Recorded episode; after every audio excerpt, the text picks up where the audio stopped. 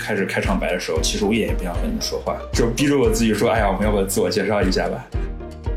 我觉得我会尽可能的把自己表现的非常的 easy going，他并不是出于我真的这个人就非常的好相处，或者是非常的善良，我觉得他是我的一种手段。这样，我爸在我爸妈的眼里，我还是一个就是非常非常优秀，每天开开心心，然后心情非常好，然后体育也练得非常好的一个人。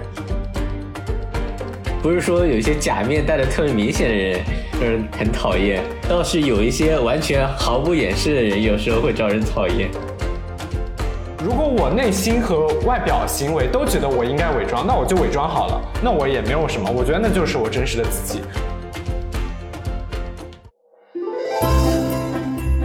Hello，大家过得好吗？我是小 V，我是小 Y，欢迎收听我们的播客节目《混异色》。色的各位听友朋友们，大家好，我们又回来啦。这一期我想跟大家聊一个话题，是最近网上很火的一个概念，叫做社交假面。我想大家都听过金星老师那个非常经典的橙汁梗，就是“嘿，小丫头还有两副面孔”。就是最近结合时事呢，这个梗又出现了一个新翻版，就是那个上海车展的时候，那个宝马 Mini 的展台，两位非常美丽动人的招待小姐姐，当一个外国人过来问的时候，他们就非常热情的奉上了冰淇淋，然后两位中国的小姐姐去问的时候，他们就立刻换了一副脸孔说我们都发完了，因为这种两面三刀的事情，它发生在职场的语境里边。它涉及到了很多消费者内心的一个痛点，就是说，服务行业如果有区别对待待或者是歧视的话，你随时不知道你会不会成为那个被区别对待的一方，所以这个反弹，这个舆论的反弹是非常大的。但是呢，我们把这个语境如果换到私人社交的情况下，其实每个人在面对不同关系的时候，所展露的自己也本来都是不一样的。而这种所谓的社交假面，其实它往往是出于一种我们能够希望维持一个良好关系的美好愿景。然而就是这样伪装的久了，我们有的时候也会不停的就是问自己说：那我现在得到的这个良好的人际关系，究竟大家爱的是我这个人，还是我表现出来的这一切？以及我觉得现在我们这一代人越来越强调说要做真实的自己，而当你在一个社交中不断的伪装，想要获得别人的好感的时候，我们内心的声音就会不停的 question 说：我们到底现在还是不是真实的自己？这到底算不算是一种虚伪？那我们先请今天的各位来宾介绍一下自己，好不好？我们从今天的新来宾小 P 开始。Hello，大家好，我是小 P 啊，我和小 Y 是高中同学啊，我现在是在美东的一个学校里面做博士。哈佛，哈佛可以说了，你们都这么讳莫如深，到底是在干什么？社交假面。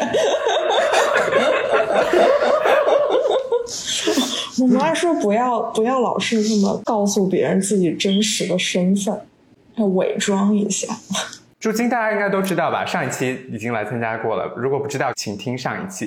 然后小浩也来介绍一下自己吧。大家好，我是小浩，我是现在在佛罗里达大学的一名博士后。Deja vu。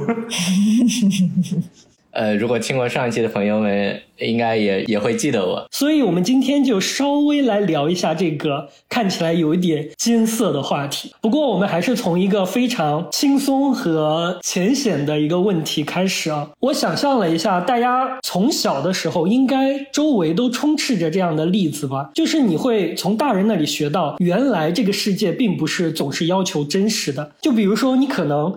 前一秒听到你的父母在背后吐槽说即将要到访的这个客人其实怎么样怎么样，但是当那个客人真的上门的时候，大家又会装得非常的热情，然后笑脸相迎。这我觉得应该是一个非常常见，但是也是我们每个人都经历过的一个所谓最初的去理解伪装这件事情。就是以此为例子的话，你们有没有想到一些其他的一些情景？我觉得我小时候第一次学到，就是为什么要戴假面具，其实不是因为观察我爸妈，反倒是我看我爸妈在人前人后的表现，其实挺一致的。就是我爸是属于那种在人后怼，在人前也一定怼他。然后我觉得可能对我来说是我自己的行为，就在很小很小的时候，从我刚开始有记忆的时候，就有人夸我说：“哎，你真的特别有礼貌，这小孩真的好有礼貌。”然后感觉就好像尝到甜头了。然后之后不管遇到谁，我就就对他都很有礼貌。呀，我觉得好像这个是我一开始就是可能最原始的社交假面的心态吧。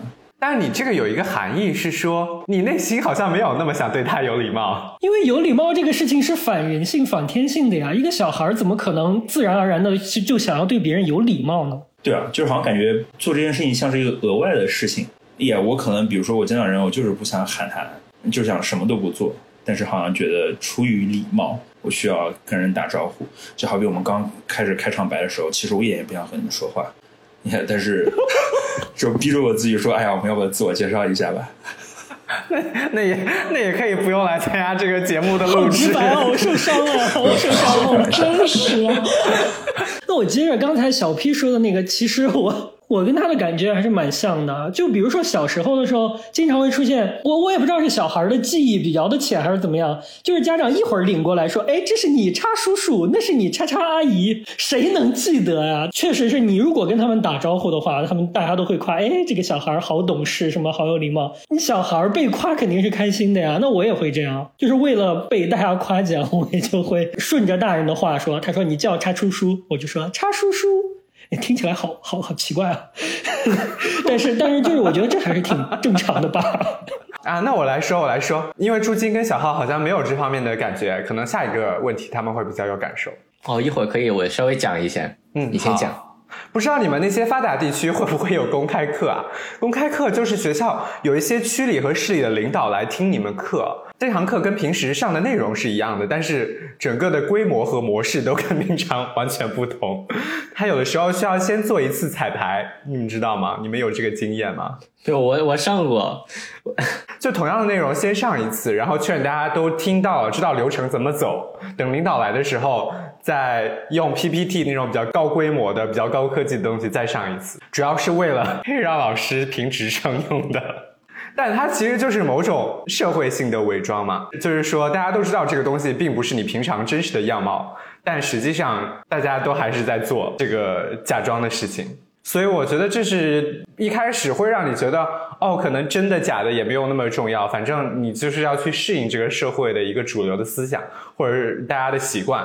你也不可能说，哦，这堂课我们已经上过了啊，为什么又上一遍呀？就这种事情都不可能发生了。就是在那一刻，你会清楚的知道这个社会在你身上期望看到的是你什么样的一个行为。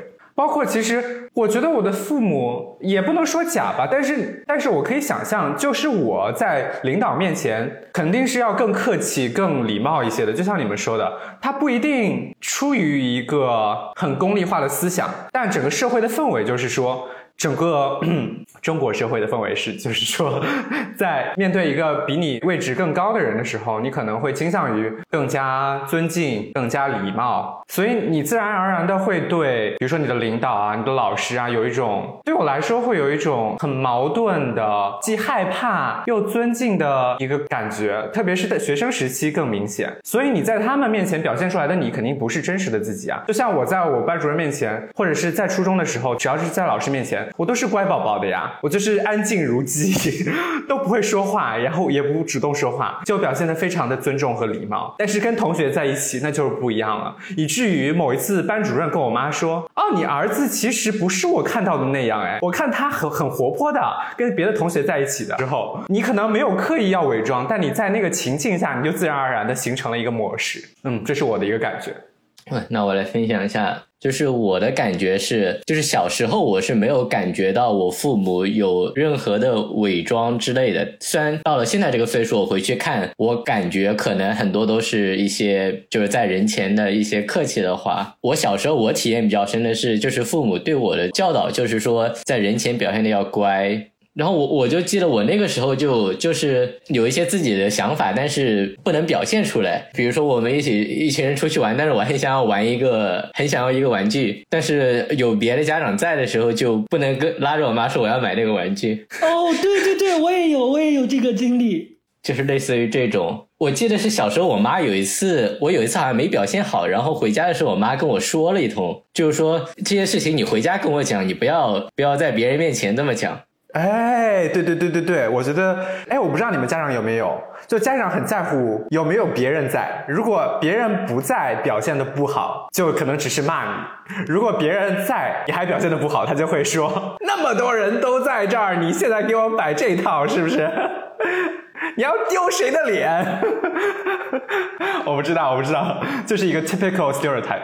大概就是这个样子。我感觉就是说，小时候的话，我受到的教育就是说，在别人面前表现的好，很多时候就是说，比如说像照顾家长的面子之类的。小时候的话，我我那个小孩就是有点像家长的门面，家长都要攀比小孩，就说这个小孩子好乖呀，然后大家都一顿夸。哦，对，我觉得我爸是做这个事情非常非常的严重。我现在回想起来，甚至让我觉得有点反胃，你知道？但是小时候，因为父母对你的影响是很大的，你还是会去讨好他。你就会配合他表演，就比如说有一个事情，就是你绝对不能在别人家长面前说你想要吃别的小朋友的一个什么东西，或者你不能在去别人家做客的时候主动说你想要喝饮料什么什么的。这个在我爸看来就是非常丢他的脸的行为。他说：“哎，你在家里边我们是不够你吃还是不够你喝？你要在外面丢我的脸，就是这种。”然后他还特别喜欢，就像小浩说的那样，喜欢在别人面前炫耀：“哎，我儿子特别聪明。”就我记得当时有一个例子是。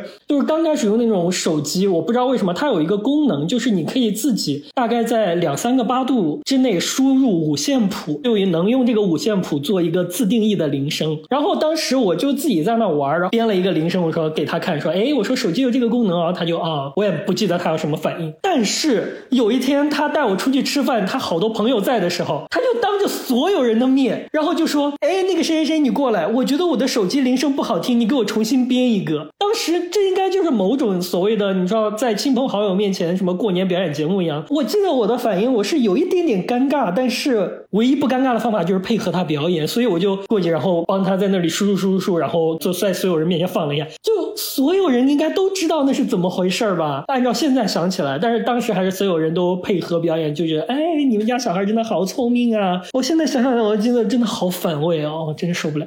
我说的可能有点不一样啊！我在想，就是这种伪装，有可能也是工作环境或者上学的环境，或者是社会的一些约束嘛。那这个约束有可能是比较多的，或者比较少的。你想，肯定不能没有约束，不然的话，工作上的效率效率就会比较低。比如说，你跟同事都放飞自我，每天都做真实的，也不好好说话，那是不是工作效率就会非常低？你的约束是需要一定程度上的，来帮助你的这个。工作的表现或者学习上的表现，然后我们之前讨论就有一些会觉得说上学的时候是不是这些约束太多了？小时候，比如说大家要求你非常乖，然后每个小朋友班上小朋友都是差不多一个性格，以至于最后期末写那个评语的时候，所有小朋友都是他非常乖，啊，上课遵守纪律，按时完成作业这些，然后互互互帮互助，那些评语其实都是 copy and paste。就没有展现各个小朋友的这个个人的特点，所以这以至于很多人长大了之后，比如上大学或者出国之后，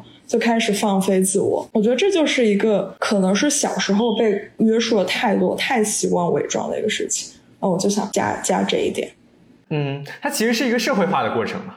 我不知道这个社会化的过程能不能说成是一个伪装，但是至少是你习得了要压抑你本身的天性，然后要做出一些社会习惯上认为你应该做出的行为。可是我对这个有一个小小的 comment，就是这样一种社会化的过程，当然是在任何一个社会里边都有的。但是我觉得，是不是在我们东亚社会里边，它是显得有一些些的 extreme。因为我们的好像强调所谓的集体主义比西方要多非常多，就导致我们在整个教育的过程中，希望大家都变成一个统一的乖的好的样子的这种倾向，就变得比西方严重很多。因为比如说各种各样的美剧，关于美国青少年的一些描述，就是你知道，虽然在社会里边或者在学校里边，他们希望这些孩子们还是能够 somehow behave，但是你知道，他同时也是有一个很正向的社会评价，就是说，如果你是一个特别有个性的，你是能够得到某种程度的不同于集体的一些赞扬的，你是能得到别人的赞扬的。而在我们的社会里边，我觉得这个赞扬好像只有从上而下的赞扬是有用的。你的同学觉得你特别好，没有任何意义。你跟同学关系也都特别好，你也评不上三好学生。只有老师对你的表扬是有用的。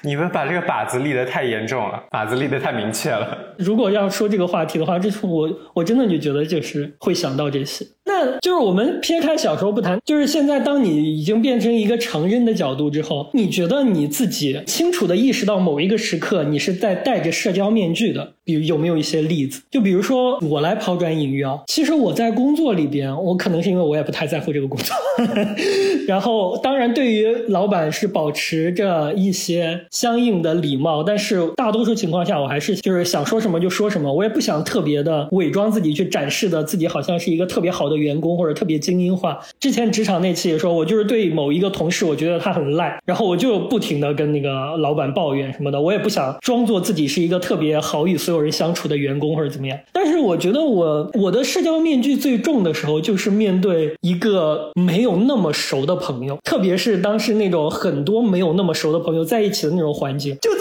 这种环境下，我觉得我就真的是变得非常非常不一样。首先，我会变得特别特别的善解人意，然后也变得特别特别的没有自己的意见，就是怎么样都可以。我觉得我我我有仔细思考过这个问题是为什么？我觉得他可能是因为我内心里边比较害怕与人起冲突，以及比较害怕作为一个集体的不和谐分子。当我面对一个我并不了解底细的，但是也不是那么疏远的，就是一个不太熟的朋友的时候，我觉得我会尽可能的把自己表现的非常的 easy going。他并不是出于我真的这个人就非常的好相处，或者是非常的善良。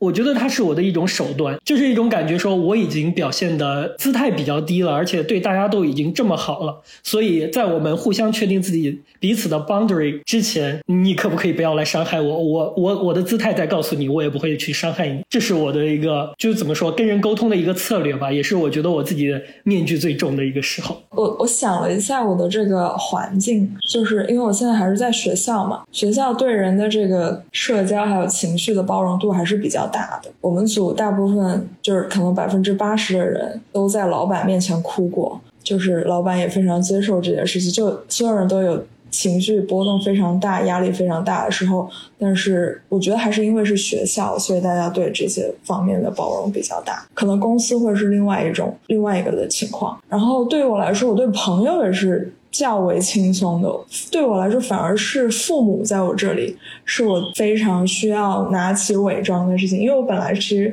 日常生活中是一个能量比较低的人。但你的笑容非常爽朗，谢 谢谢谢。你怎么这期没了？我我觉得我那期好像好像得了气管炎一样。我跟我父母打电话的时候都是要呃喝点小酒。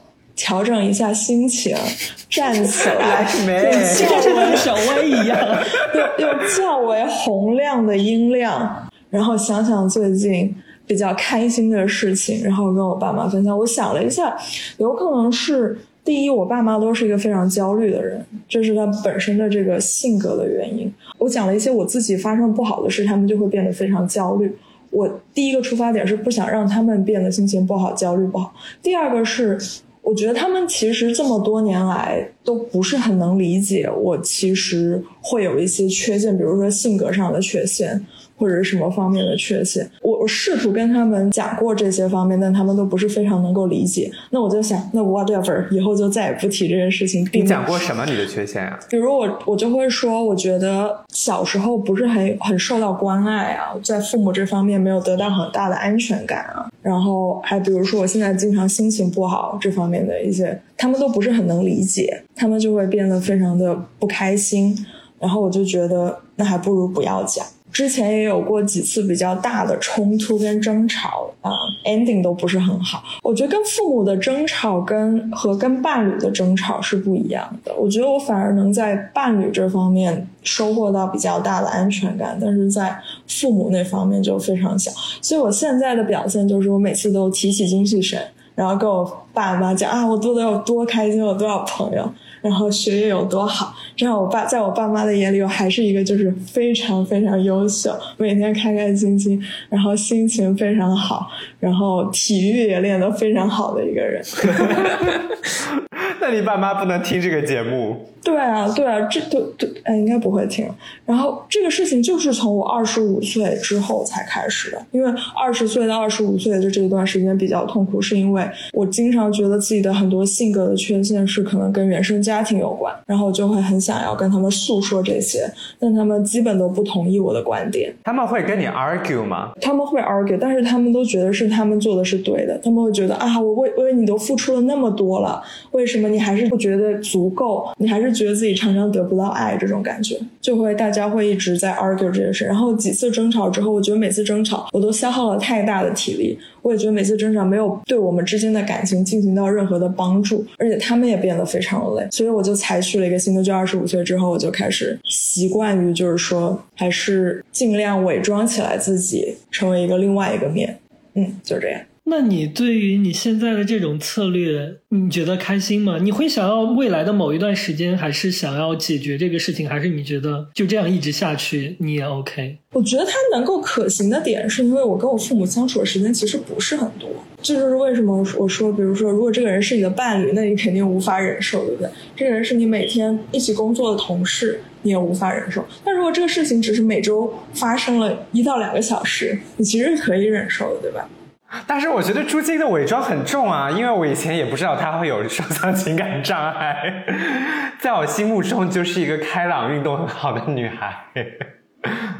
我也想说，因为你伪装再伪装，也不可能有我伪装在父母伪装那么严重吧？因为我父母压根儿不知道我过的生活是什么样，他们 literally 看到就是冰山一角，还是我装饰了戴了草帽的一角，就连冰山的一角都不是。但这个事情会让我有一点点不想要这一辈子都这样，所以，所以我还在调整。呃，但是对你来说，你可能觉得你已经努力过了。就朱晶她的这个情况是，她觉得她已经努力过了，既然没有达到她想要的结果。那他就只能回归一个比较功利性的，保持原样，或者让大家关系保持一个表面上的平和。那我觉得对我来说也是一样。如果我真的做出了努力，然后这个事情没有办法化解，那我可能也就只能这样了。因为这个和父母的关系你是没有办法改变的嘛，就是也不是你说了算的，主要是这个关系跟伴侣不一样啊，伴侣你可以说散就散。然后我说说我的伪装。第一个是我真的感受到自己伪装的时候，可能是在某些人我没有很喜欢他，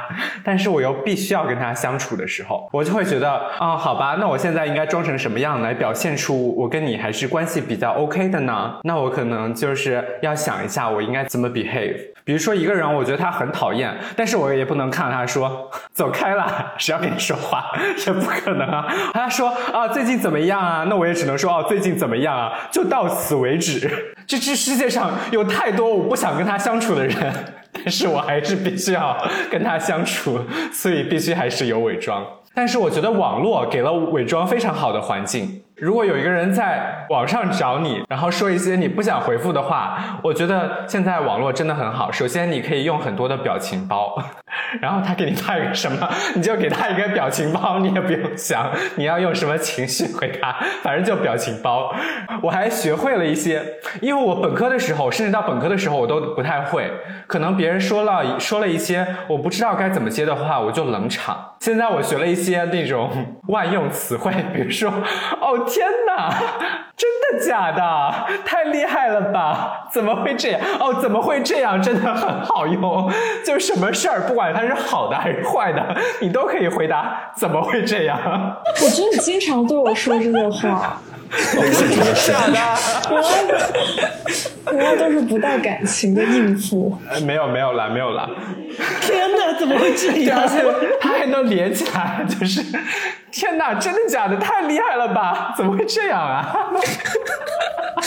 哈 就就是有这种万用词汇，你也不需要。如果不是面对面的话，对方感受不到你真实的情绪，你就用这些敷衍过去好了。你也不想要跟他更多的接触。但是我觉得比较烦的是，可能一个你不太喜欢的人一直邀你出去，那你就要想方设法的找理由拒绝，那也是很困惑的一件事情。啊，开玩笑到此结束。接下来我说一点正经的，我有点平复不下来啊。有两个事情我比较正经，一个是假装坚强，一个是假装脆弱。这是我的两个 strategy，两个都是算是保护自己的手段了。就是说，如果你真的受到了一件很大的冲击的事情。的时候，别人问你，哎，你现在觉得怎么样啊？你明明觉得自己已经是在地狱当中，被那个九味真火拷问，你还要说哦，没事儿，没事儿，还可以，还可以，没什么事儿。就是说在，在某些情况下，我不知道是在骗在骗别人，还是在骗自己。如果你真的受到了很大的冲击，但你没有办法很清楚的让别人感受到你的情绪的时候，那朋友问你是别人对你的关心，那个时候你就只能说哦，其实也还好，我还好，我还可以。嗯，就是你没有别的方法可以说，我现在真的很糟糕。我相信小 P 应该是深有体会吧？那这这个我觉得是自我防卫的一个机制。接着小万说的，嗯，我我觉得我跟你有时候体验是相反的，就我觉得我好像。我对大部分人一开始的就是起点，我其实都是以我现在尝试去信任这个人开始的，啊，哈，我稍微打断一下，Do you remember what you wrote in high school？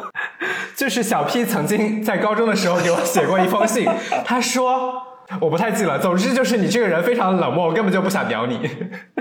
我说你，我觉得你冷漠，我不想聊你。对对对对对啊。没有，就是就是我，我记得当时候好像我跟就是我的记忆中，就好像经常就是说他自己刚才说他遇到不想说话的人，就是一时语塞，不知道怎么接下一句，然后就不说话了。我感觉我就经常遇到那种情况。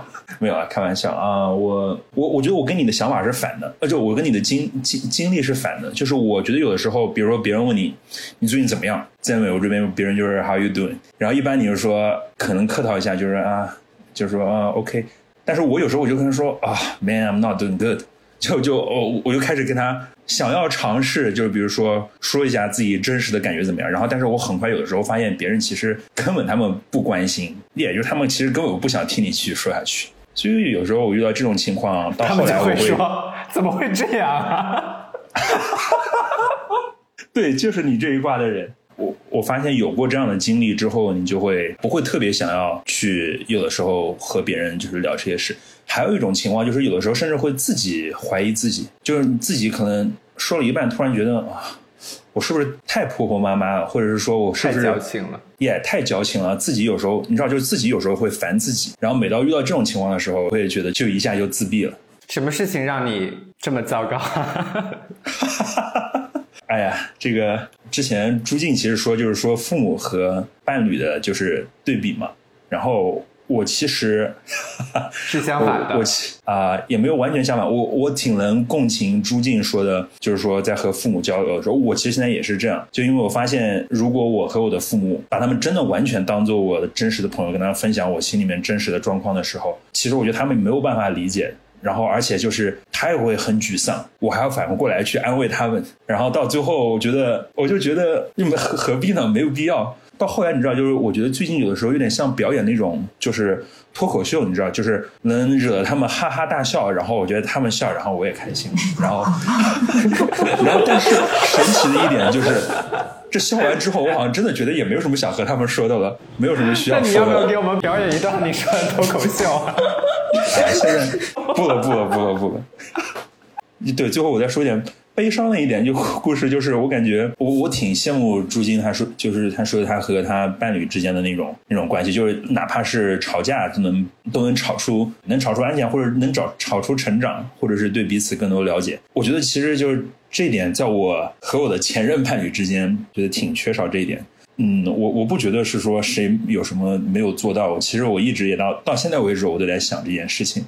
我觉得可能在我的亲密关系里面，就其实我觉得很多伪装挺重的。事情最操蛋的一点就是你在伪装，其实对方知道你在伪装。我觉得小 P 可以说说你在伪装什么？伪装其实是因为我因为通过和对方彼此更多了解的时候，其实你对他的期待，比如说他喜欢什么样的人，或者他期待一个什么样的人，其实你是。有更加了解，然后我觉得一旦期待产生的时候，对我来说就是比较产生的时候，我就会比较我自己真实的样子和这个期待之间，在各个维度上面还差多远。有的时候想要强行去满足 对方那些期待的时候，恰恰弄巧成拙，最后就是也画圆不是圆，画方不是方，反而最后就是把事情弄得一团糟。我可以补充一下你的那个吗？就是他的前任伴侣会希望他比较变成一个比较坚定的人，比较能果断的做出判断和决定的人。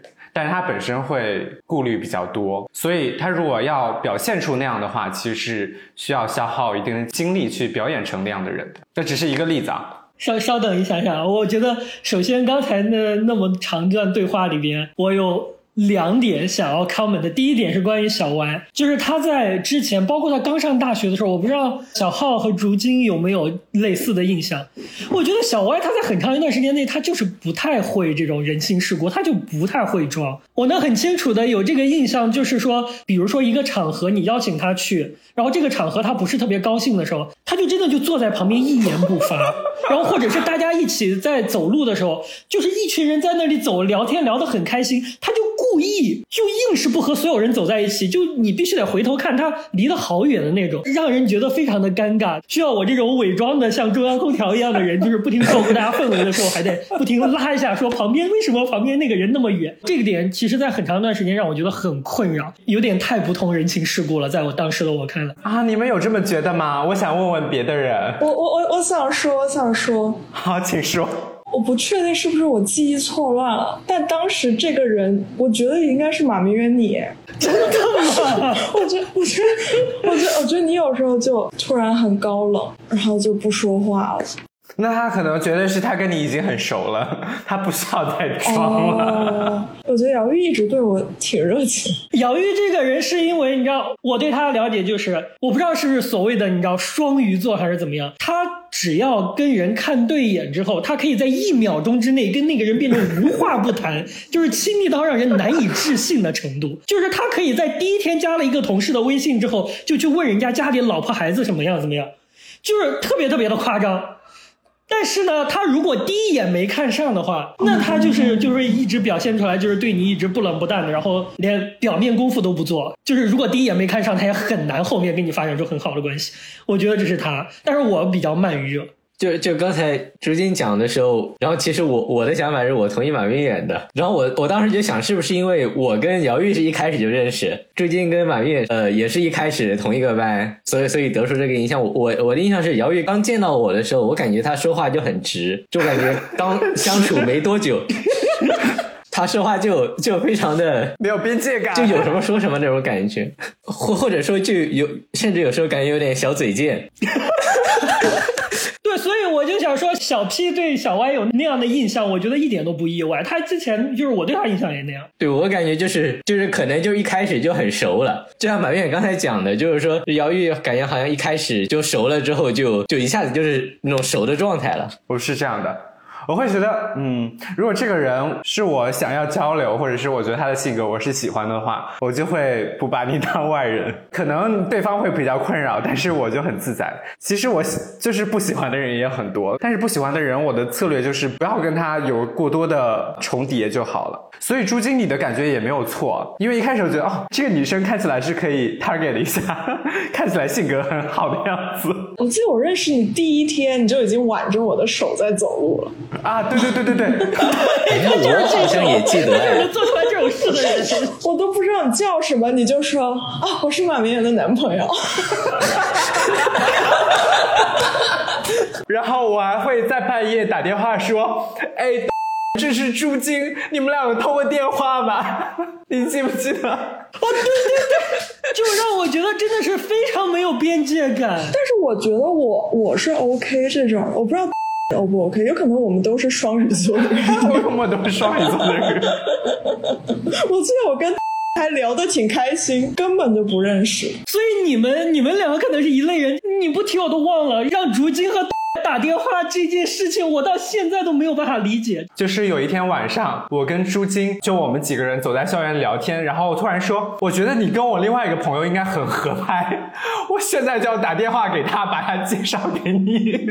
所以我就拨通了另外一个女生的电话，大概是半夜九十点的样子。就是首先啊，这个就是这个行为，我这辈子都做不出来，我也无法理解。第二就是我想象，如果我是接到电话的那一方，就是我的一个朋友突然说：“哎，我有一个好朋友，既然你不认识，但是我觉得你俩聊得来，你俩聊吧。”我当时我肯定想杀了他的心都有，我聊你妹！我他妈人也不认识，又不知道长什么样，我聊什么呀？我操！我至今无法理解，简直是不可思议，你知道吗？但我现在不会这样了，我现在已经过了那个年纪了，我已经社会化了。其实这个话题我也不知道，我接下来讲的就是合不合当前这个题目。没事没事，无所谓。我想首先说的就是，我觉得我是一个哦，随时随地都是都不是真的一个人。我在面对所有人，包括我的亲人，包括我的朋友，我都会有一副不一样的面孔。我说我面对别人不同的人是不同的面孔，但也不能说这个是假的。这个本身就是我我我本身的一个性格，或者说我在这个世上这个处事的一个真实的一个反应。我觉得我最底下的一个出发点就是说我的一些性格的一些特质，比如说我就不喜欢有冲突。或者说，我就是希希望，如果说有两个选项，一个会让这个世界变得更多冲突一点，一个会让这个世界变得更有爱一点，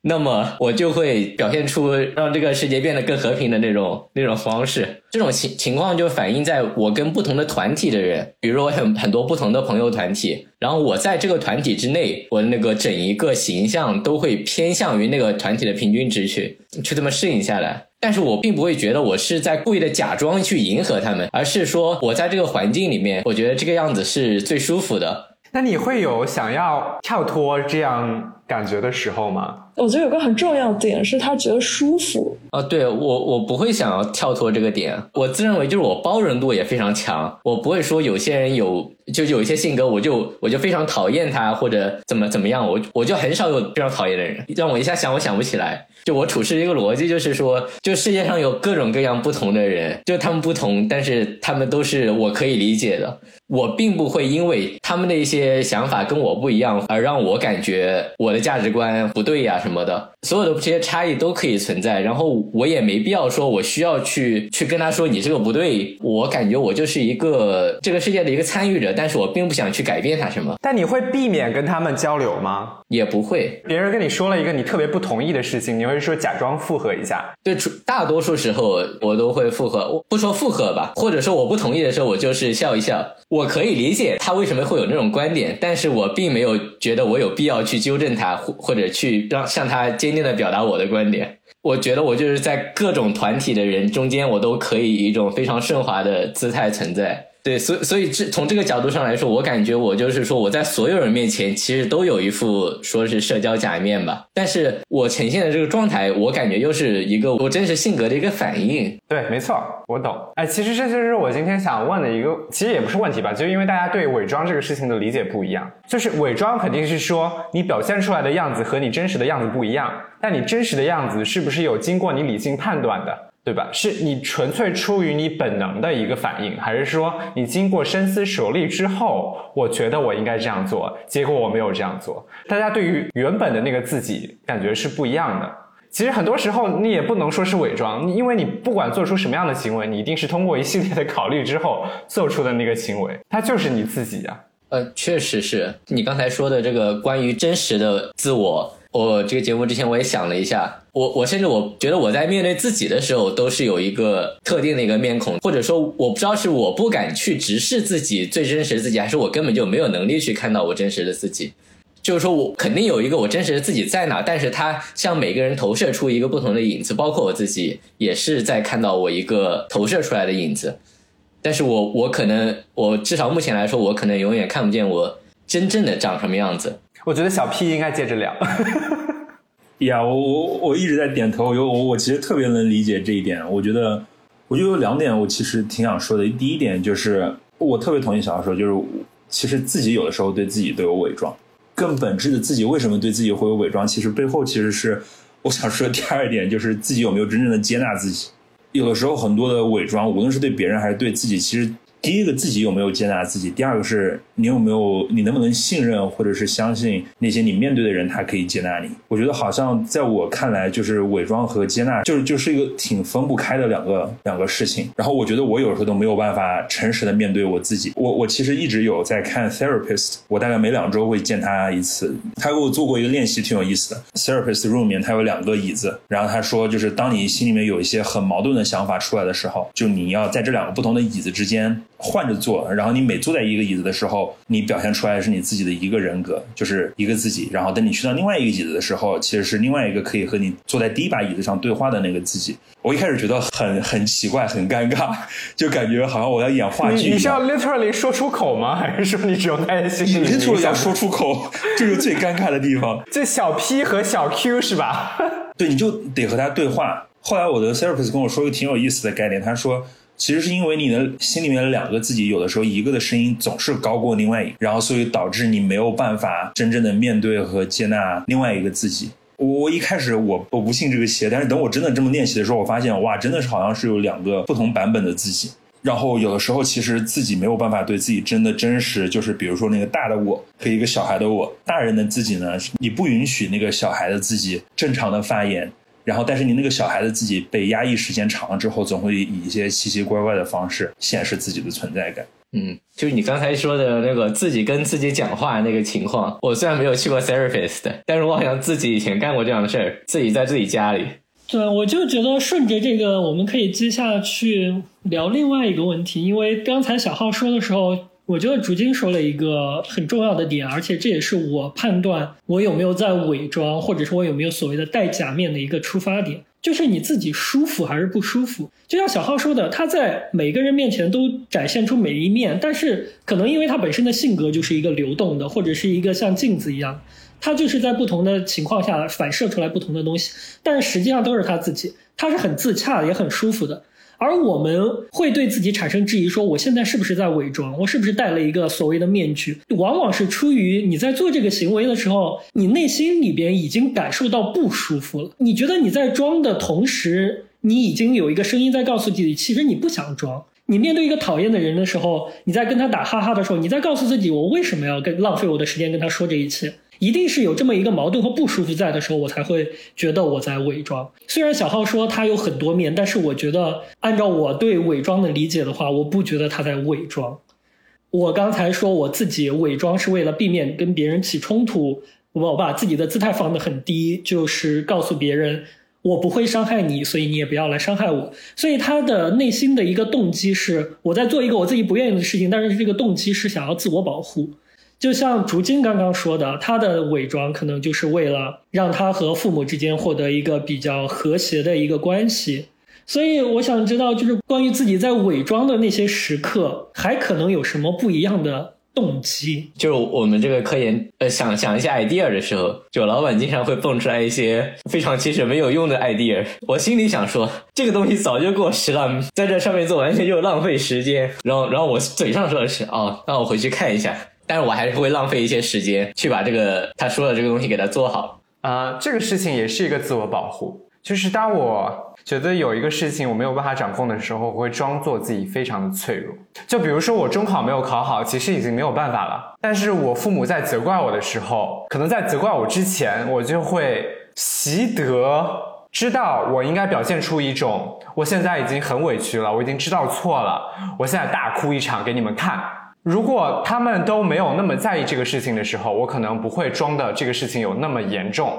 但是如果有一个事情，我们觉得，我觉得我的父母会很在乎，即便我本身觉得这个事情啊，算了算了算了，那那能怎么办呢？那我可能也会就是哭一下，但这个哭有半分真心在，不是全装的，但也有半分是为了把这个事态给加重。它是一个情绪操控的手段。如果你仔细想的话，特别是你在一段亲密关系中，即便你自己觉得那个事情没有那么严重，但是对方在做出某些事情之后，你就说：“ 今天你做的这个事情，就是你他妈的对不起我。”我现在我就展示出我最脆弱的一面给你看。就它其实是一个手段，那它也是一种伪装。我是在假装自己非常的脆弱，但其实我没有那么脆弱。它也是一种自我保护，因为我觉得我表现出我如此脆弱之后，你不会再更多的责怪我了，因为我已经知道了。你看，我已经知道了，对吧？我已经这么糟糕、这么狼狈的展示出我最脆弱的一面了，所以我再有更多的错，你也不应该再责怪我了。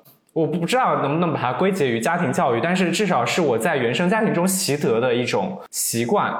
可是，在我长大之后，我就觉得，如果你把它运用在其他地方的时候，你会不自觉的想要展示出我已经很脆弱了，你为什么还要怪我？但是它这个事情并不一定有用。比如说在职场当中，你如果做错了一件事情，你说你就声泪俱下的说啊，我现在就非常脆弱，我已经如此狼狈的责怪自己了，你为什么还要怪我？但你你如果对老板展示这一面，其实是没有什么太多用处的，反而会显显得你自己非常的没有用。嗯，这是我自己的一个感受和思考，所以我会想要摆脱这种习惯或者伪装吧。我也我也有相同的手段，说不定就是我们两个棋逢对手的原因。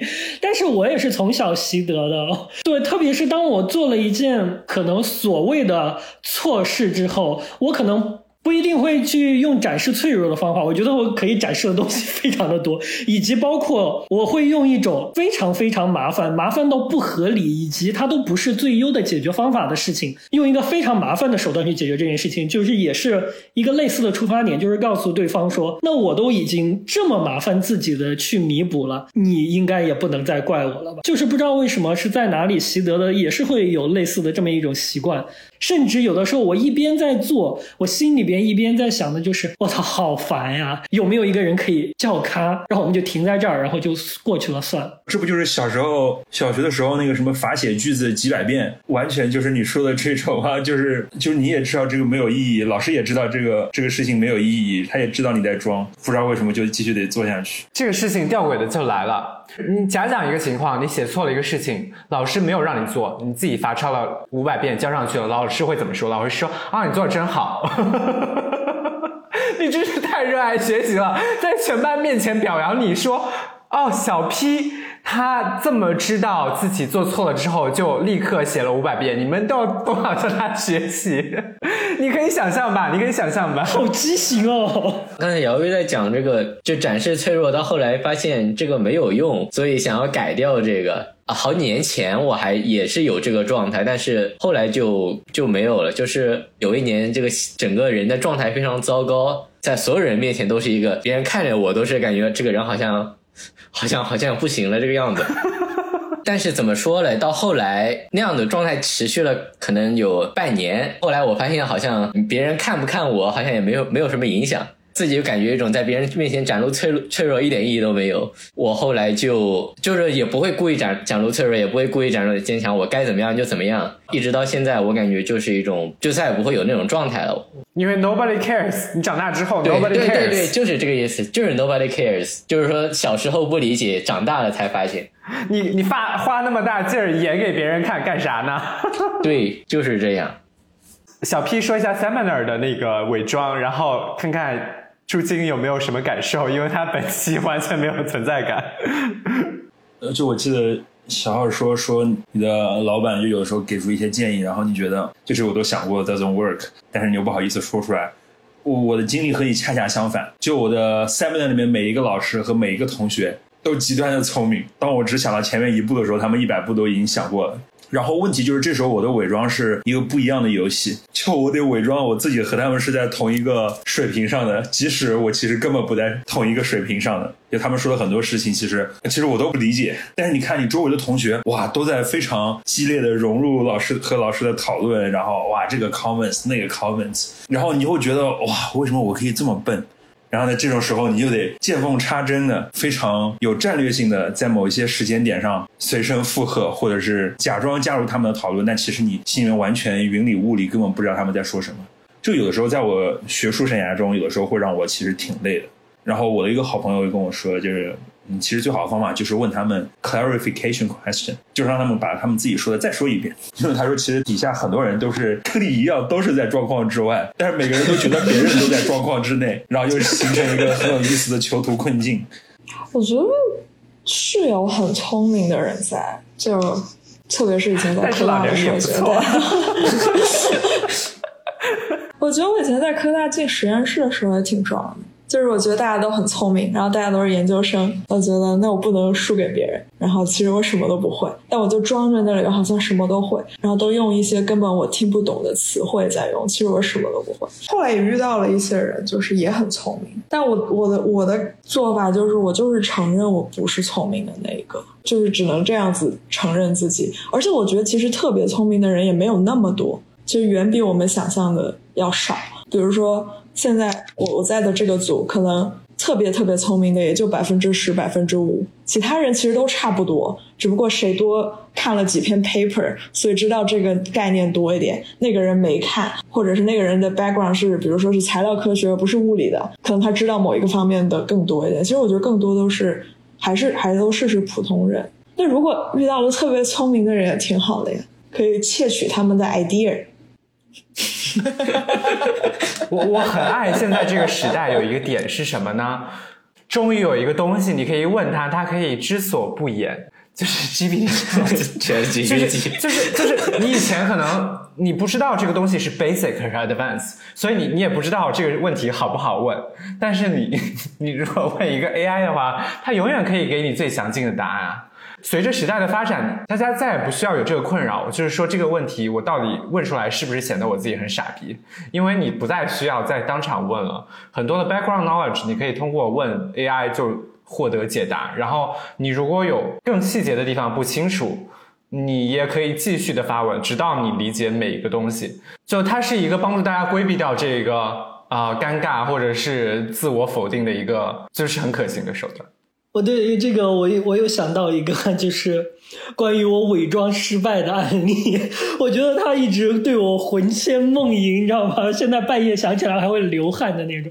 但是也是后面我就是现在像竹晶说的一样了，就是我也不是在什么哎呦，大家都说什么 Google 的 engineer 都是天才啊，就是而且现在我觉得我就算处在一群天才 engineer 里边，我也不 care，因为我根本就不觉得我是他们的一员，因为我就早晚觉得这个破工作我肯定是不会做一辈子，就是他们在这个方面再聪明，跟我没有什么关系，我就压是不想跟他们比，所以我现在特别乐于承认自己的烂，你知道吗？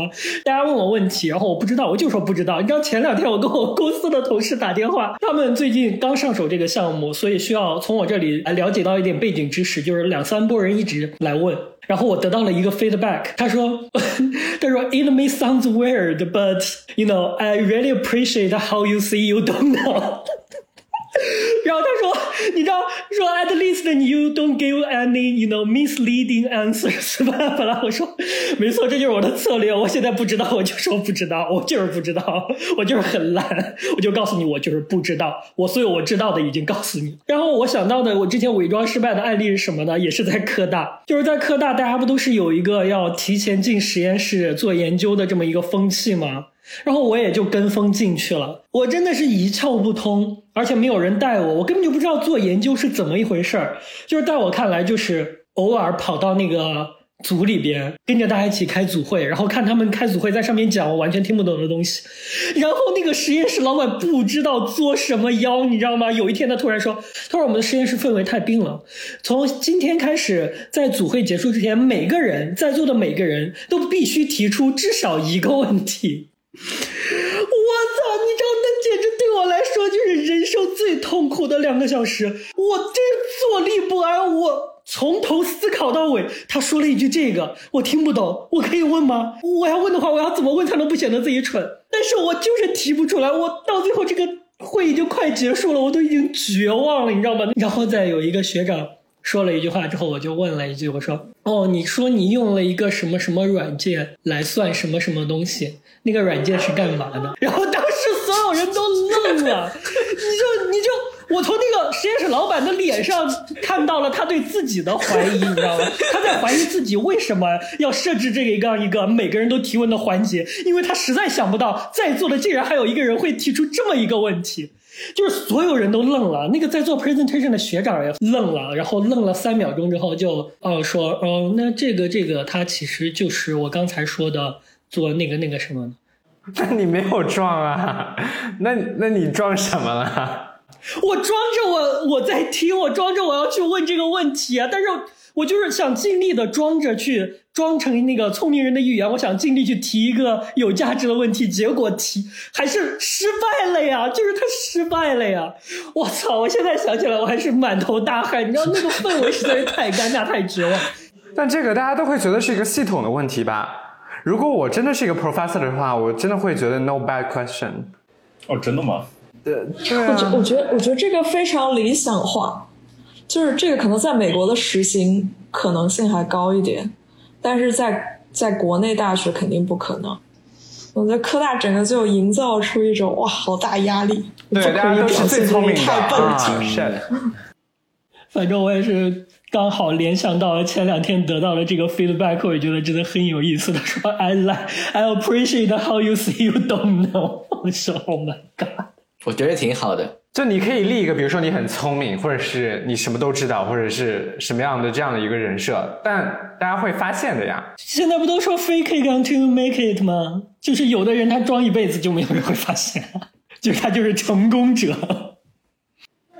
但是我在聊这一期之前，我有一个很大的好奇，我我还挺好奇的，你们有给自己在陌生人面前树立什么样的人设吗？就是在遇到一个陌生人的时候，你会刻意掩盖掉你觉得不足的地方是什么？我感觉我没有。假设也是这个纯陌生人，就不是说那种路人啊，这个纯陌生的人，但是他之后有可能会跟我呃跟我的朋友圈有交集，会进入我的朋友圈，也有可能不会。就在这种情况下，我只会展现出一个比较简单的一个形象，就是友善。我不会说特地去表现出一些我本身没有的特质，这个肯定。隐藏的话，我也没觉得有需要特别隐藏的。如果是你喜欢的女生呢？哦，那我想想啊，这个就可能就不太一样了。就是具体的我不太清楚，但是我知道我会好像也是看具体的人，就看我猜他喜欢什么样的，然后我表现什么样的。但是实际上我我如果是对一般人的话，我感觉这个感觉还是准的。但是对我喜欢的女生的话，我一般这个感觉都是错的。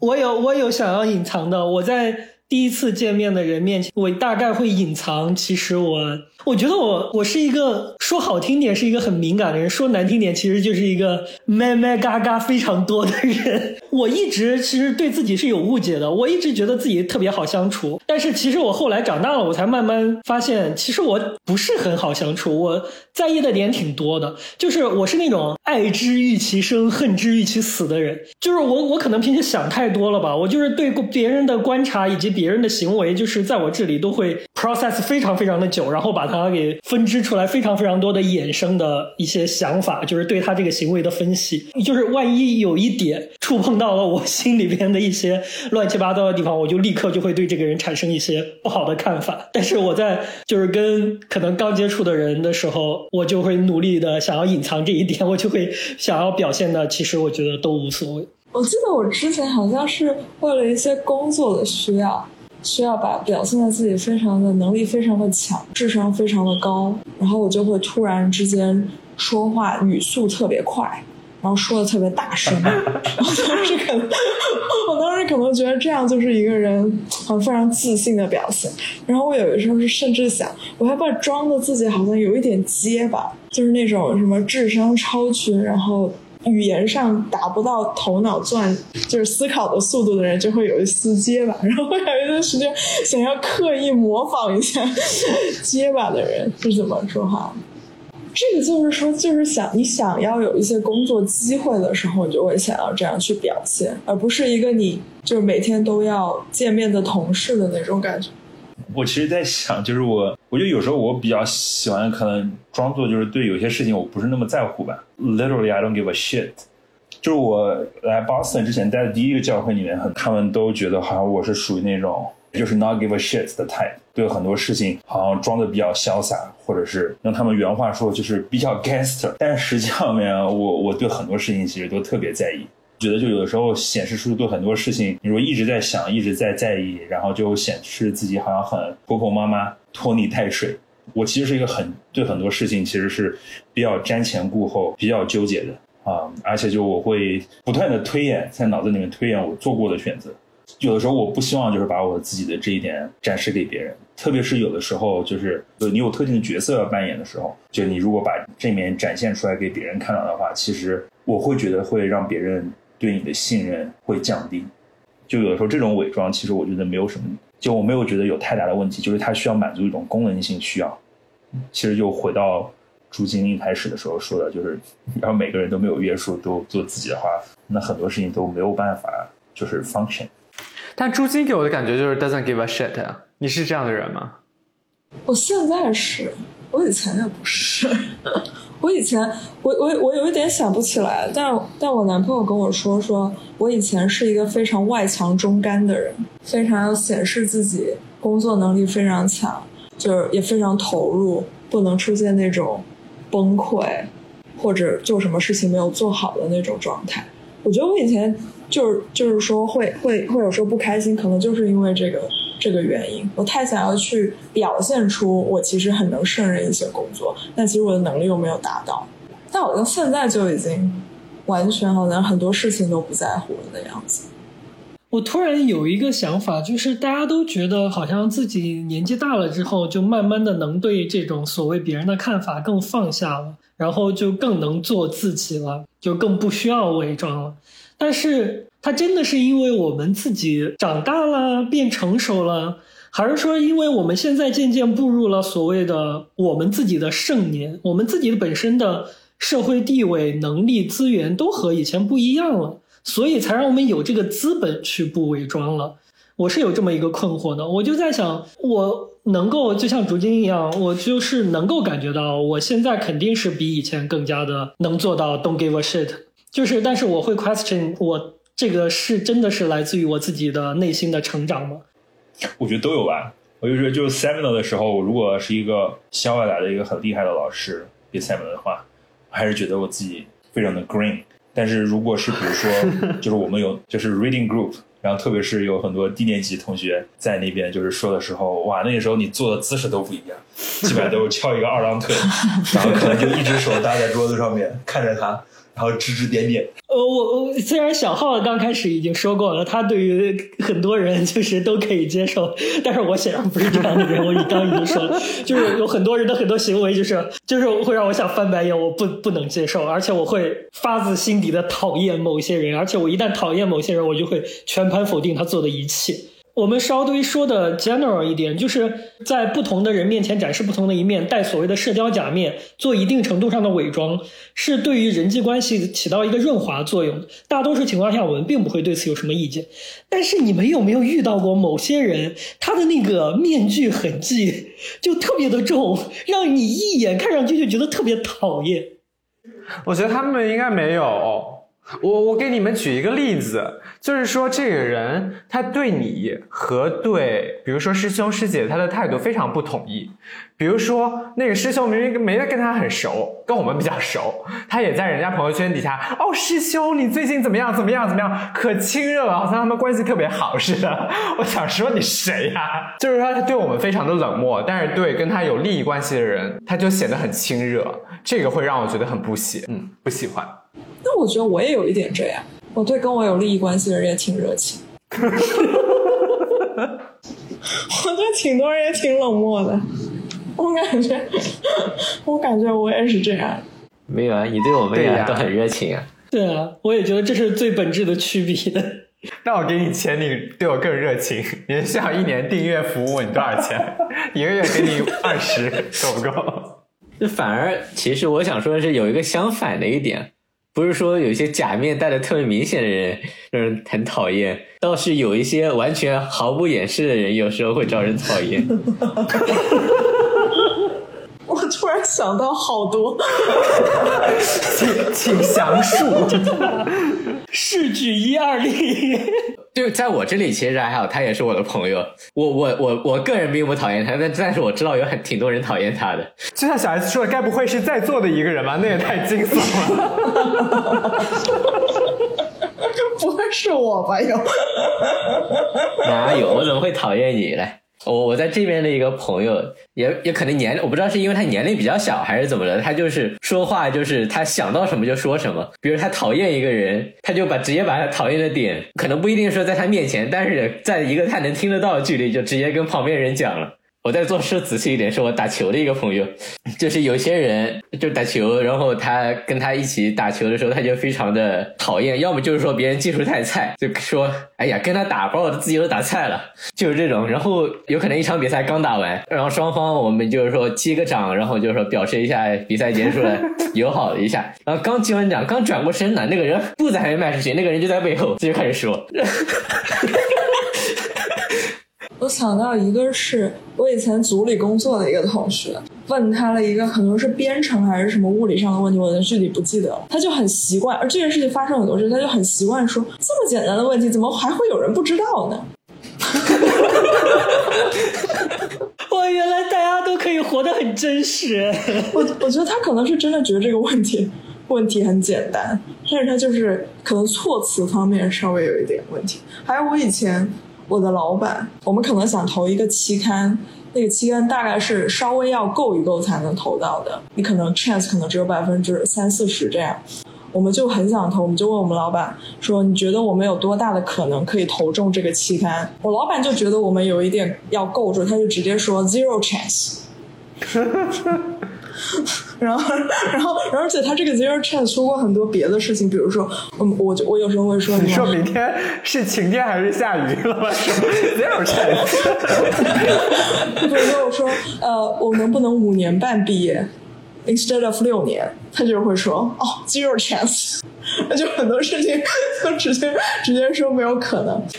对可能这是一个口头禅而已。对，我觉得有可能，就是就有可能。就是在学术圈里面，有些人的有些人的措辞没有那么的得体。那学术圈的奇葩可真是太多了。对啊，就很还有大家的投的期刊的 reviewer 也有一些特别奇怪的，就是他们就会说：“你这个工作都算不上一个工作。”但是我觉得这种的话，就像 Sheldon 一样，有的时候他会被认为是可爱。但是我刚就思考了一下小浩和竹晶讲的这两个例子，我觉得它的区别似乎是，你如果在说这些比较直白的话的时候，你是你是对着他直接说出来的话，大家可能会更容易倾向于认为你是心直口快和可爱。但是你，你是拍完手转身之后，立刻跟第三个人说，即使你故意说的让那个人听见了，也会让人觉得 这个人并不是很可爱。他要是比如说拍手的时候说说，嗨，你今天打的可真菜呀，我觉得他会比较可爱一点。那你聊聊这个吧，我觉得我还挺好奇的，就你们希望别人用最真实的评价来评价你们吗？我会喜欢假装，我不太喜欢别人直接给我真实的反馈。我现在组就是一个例子。我每次我们做出来一些特别特别特别小的东西，可能别人三十年前都做出来了，我老板就会说 “wonderful success”，然后我就很开心。我觉我觉得我我觉得我的生活中和工作中还是比较需要一些这样的东西。我会我会选择这个多过直白。是的，但可能很多情况你都能够听出来，可能这是有一些夸张的成分在。你会倾向于老板不要说，哎呀，虽然你发了一篇文章，但这个玩意儿三十年前就有人做了，你现在才做出来，发一个小文章算什么呀？还是继续努力吧，你可能就会离开这个组，是吗？对啊，我觉得是的，我肯定会的。我觉得我自己还是能有一个客观评，就评来判断来说这个东西到底重不重要，就是这个 society 有什么帮助。我觉得不太需要别人来直白告诉你说，啊，这个东西其实没用。哎，我觉得这个完全适用于马明远。你要如果告诉他一个 bad feedback，他他反而会反弹的很严重。就是你你需要拼命的 argue，其实是我没有那么差。但如果别人给你一个非常正面的反馈的时候，你会自己反思，就是你们自己内在的反思已经够了。就是来帮助你自己定位，不需要一个外部的人说你现在是好还是不好。就算别人说好还是或者不好的话，你之后也会给自己一个比较正确的定位，而且这个定位往往是低于他真实的评价的。某一类人群，包括我自己，我觉得给我正面的反馈会，并不会让我迷失自己，反而会让我更有动力，因为我觉得在。我也想说，中国社会，我不知道东亚社会，大家会比较吝啬对别人的称赞。它最根本的原因可能是说，啊，会不会因为我称赞了你，你就迷失了自己，你就忘忘乎所以，你就开始自大了？但其实并不会的，因为经过这么多年的训练，我们对自己本身的定位就是贬低的、偏于负面的，所以并不会因为你的称赞，我就会就开始飘了。反而，如果你对我说一些负面的评价，因为我的自尊，我会强烈的反抗，我会不顾自己理智的、不顾自己真实定位的跟你反弹这个点。就是我觉得我的自尊心还是挺强的。所谓的就是说，怕你什么变得自大，怕你飘啊，这只不过是一个包装的很好的一种，就是横行在我们的社会文化里面的一种权欲之术。它说白了就是一种对人对下面的人的一种打压，因为这种话一般都是只能自上而下才能说出来。我觉得它大多数情况下都只不过是包装的很好的一种打压，它最终的目的还是为了让你更加的听话，更加的服从。天哪，这样说的感觉好像我对于就我们的文化有很多的 criticism，但是我近几年以来对于这个东西确实 反思的比较多。我有一点想说，就是首先这个确确实看具体的情况嘛。对我来说的话，我就是除非说有一个 work 是我我自己非常自信的，就我我自己对他非常的了解，我我做了非常多的工作，然后同时他的那个 feedback 给的又是一些反映出他根本就没有根本就不了解就做出的一些一些 comment 的这种情况，我会非常不能接受。很多时候因为。我个人的性格，我对自己的批判是非常重的，所以很多时候别人对我的负面评价，我可能并不会在我自己对自己，我自己已经批判过自己这一点了，我是可能都会是都是会接受的。主要是我平时对自己的批判非常非常多。我的话，我感觉，嗯，我觉得可能取决于就是我和那个给我 feedback 人之间的关系也有也有关。我我其实，在大部分的情况下，就是和你们差不多。我觉得别人夸我，其实。就那些比较虚浮的夸赞之词，就是我觉得自己就有一个 filter，就有一个过滤，就直接过滤掉了，其实不会对我产生任何影响。然后，但是如果别人说的就是我做的不好的地方，就的确会给我产生就是非对称的打击。但是就是在有一种情况下，就我我印象中我有一个很好的朋友，就他是属于那种心直口快到，就是有的时候我得拉着他。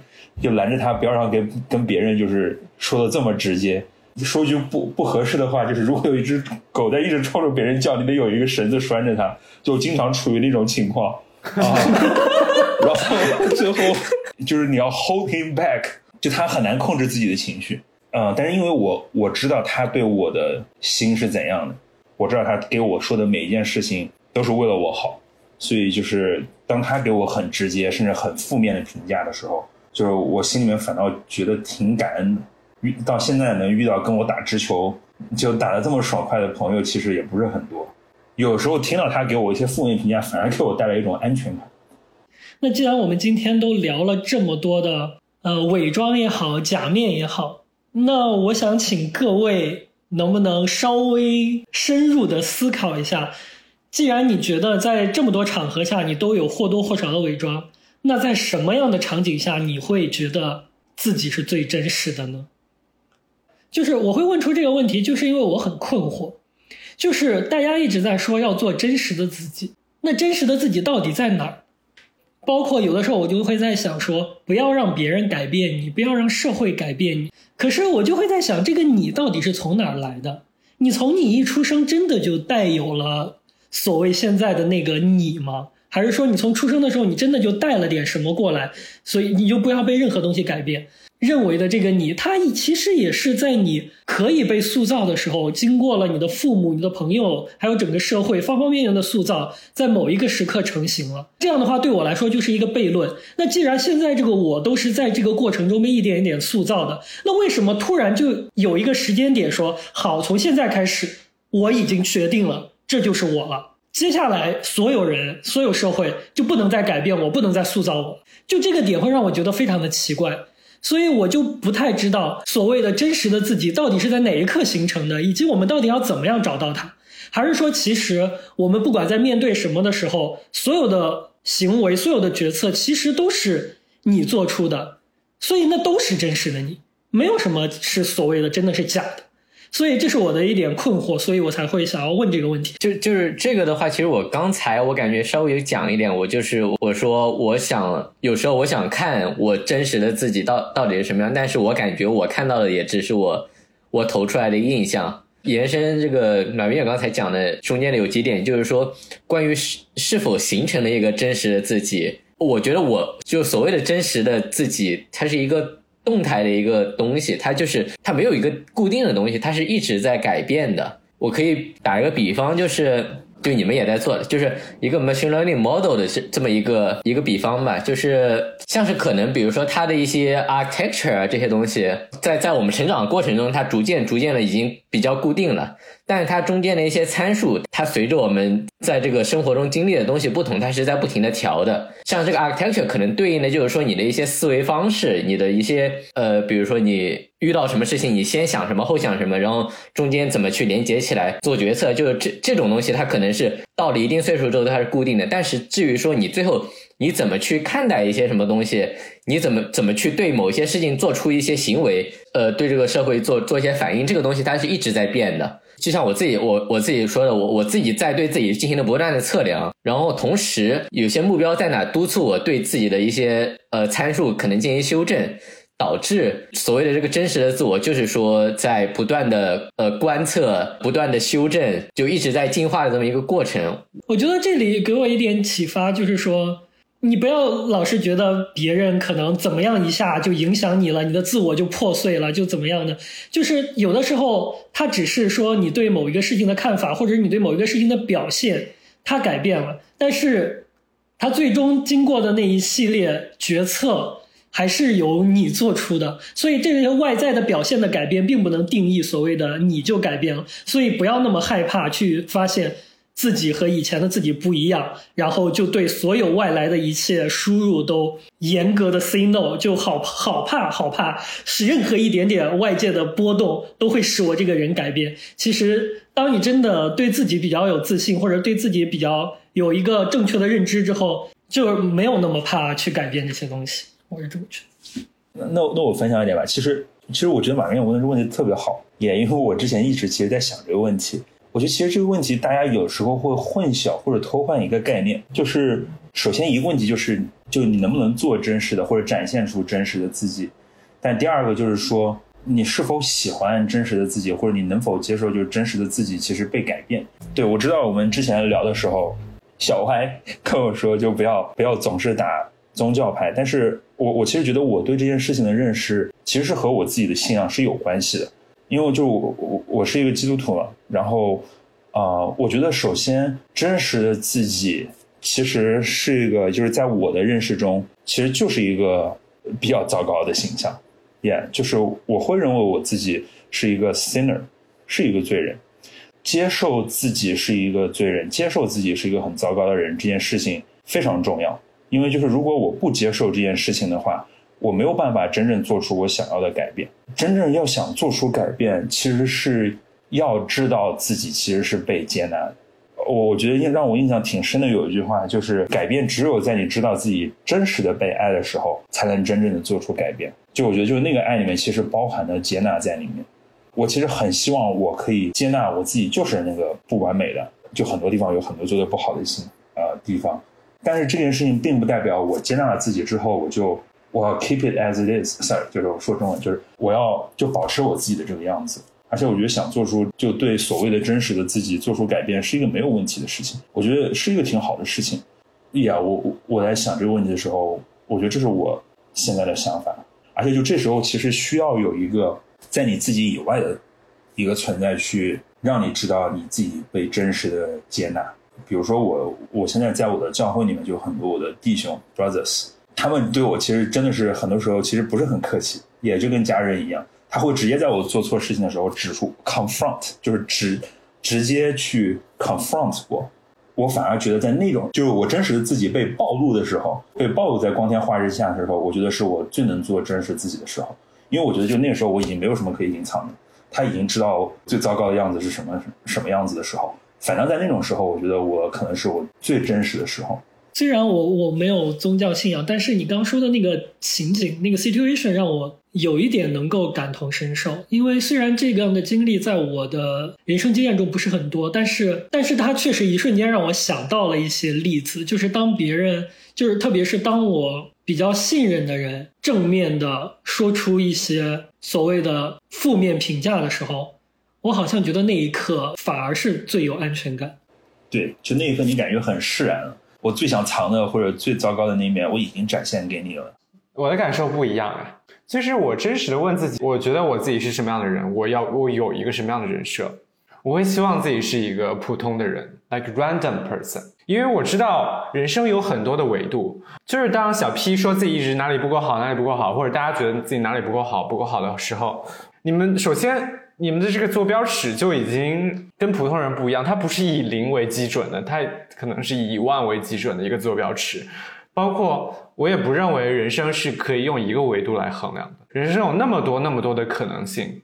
那你在一个维度上不到平均值，但是你可能在某些维度上是远远超越平均值的。如果你有一个人在所有的维度上都是平均值，那你也很厉害，对不对？因为意味着你在什么事情上都可以达到平均值。像我就知道很多事情我是不擅长的，我是明确的肯定是低于平均值的。这个这个讲的有点远，但我的意思是说，我问什么是真实的自己，我认为每一个面相都是真实的自己。就是像我一开始说的，因为每当我做出一个决定的时候，不管我做出的决定是怎样的荒谬，或者是我有怎样的伪装，但是一定是我经过思考的呀，是某一个我做出的决定，对不对？就是我想要伪装，但是也是因为我的动机也是我的一部分嘛。唯一想让我解决或者思考或者困惑的点是。我没有办法控制自己的行为，是我理智上知道我应该做某一种决定，甚至是伪装，但是我在形态上没有办法达到那个要求。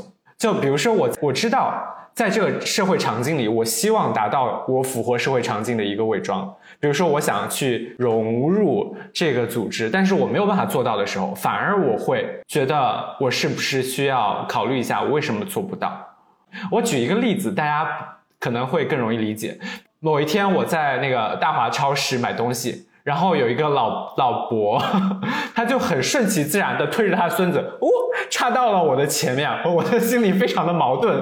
就一方面我很想像那个视频上说，你为什么要插队？但我另内心的另外一个声音说，哦，也许他现在带着他孙子，我这样指出来有一点不好，而且他年纪那么大了。但是我内心就会有一个很矛盾的声音在，就是那一刻我是很困惑的，我是有这个矛盾在的。在只有在这种时候。我才会觉得我需要稍微思考一下。如果我内心和外表行为都觉得我应该伪装，那我就伪装好了。那我也没有什么，我觉得那就是我真实的自己。